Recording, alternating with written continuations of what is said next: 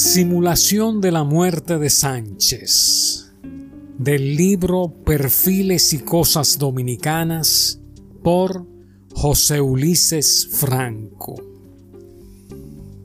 Al repasar el historial de los más destacados próceres dominicanos, el que nos ha llamado mayor atención por la forma en que lo hemos extraído de apuntes históricos que nos merecen crédito, es sin duda alguna el que nos relata la muerte simulada del insigne compatriota Francisco del Rosario Sánchez. Aun cuando no podemos afirmar de que fuese o no ficción o realidad, lo cierto es que la célebre simulación del fallecimiento de Sánchez, si aceptamos la versión histórica a que hemos hecho referencia, constituye a nuestro juicio uno de los hechos más sobresalientes ocurridos durante nuestras luchas emancipadoras.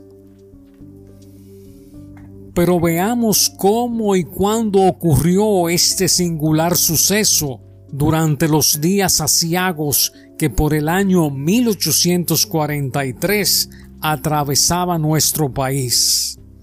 Era evidente que el general Rivière Charles Herard Ainé, al ser informado por los malos dominicanos haitianizados acerca de los planes separatistas surgidos por nuestros más valientes patriotas, no podía permanecer inactivo sin tomar las medidas más enérgicas con el fin de sofocar tan patriótico movimiento.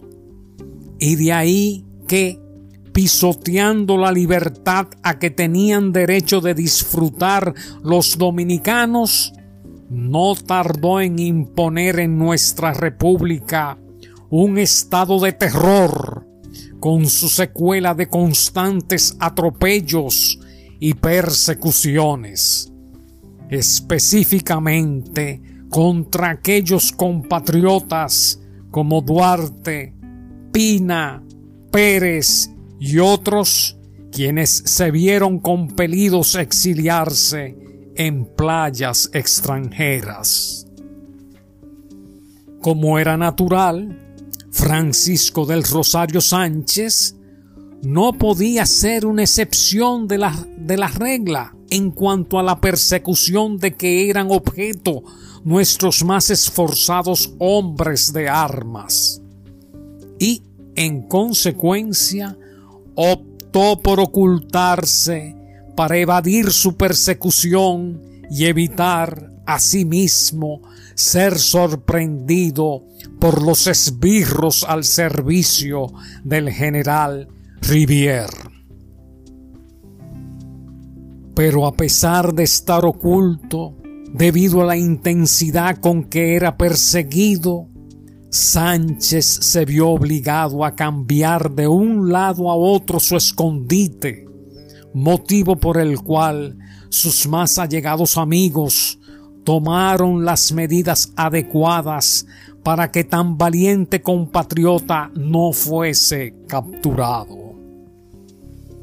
Era necesario actuar rápidamente pero ¿cómo? ¿En qué forma?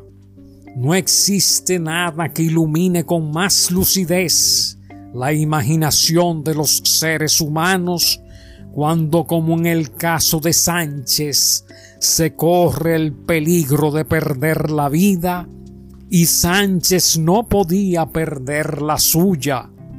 ¿Y qué mejor para él que ser enterrado vivo? Pobre Sánchez. Por toda la ciudad cundió como relámpago su muerte. Se difundieron las noticias informando acerca de la hora, el lugar y la enfermedad de que había muerto. Se realizaron las disposiciones póstumas, inhumación, el traslado de su cadáver inerte dentro de un ataúd humilde, hacia el campo santo.